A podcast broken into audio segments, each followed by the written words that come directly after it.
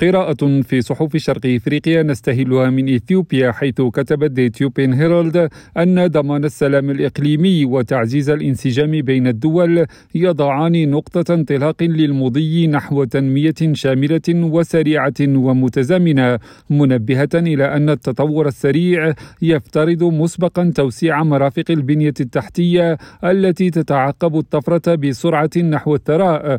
من خلال الجهود المشتركة لتحقيق الاتصال.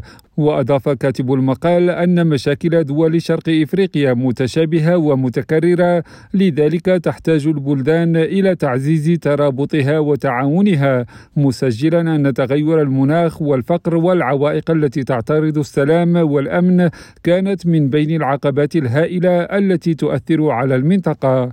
وفي كينيا أفادت ديلي نيشن أن ثلاثة عناصر من الشرطة قتلوا في أعقاب تبادل إطلاق نار مع قطاع طرق في مقاطعة توركانا وأوضحت اليومية أن وحدتان لقوات الأمن الكينية تعرضتا لكمين من قبل العصابة أثناء زيارتهما لموقع تعرضتا فيه للهجوم ليلة الجمعة مضيفة أن المجرمين أصابوا ما لا يقل عن سبعة أشخاص آخرين من بينهم ضابط بجروح خطيرة.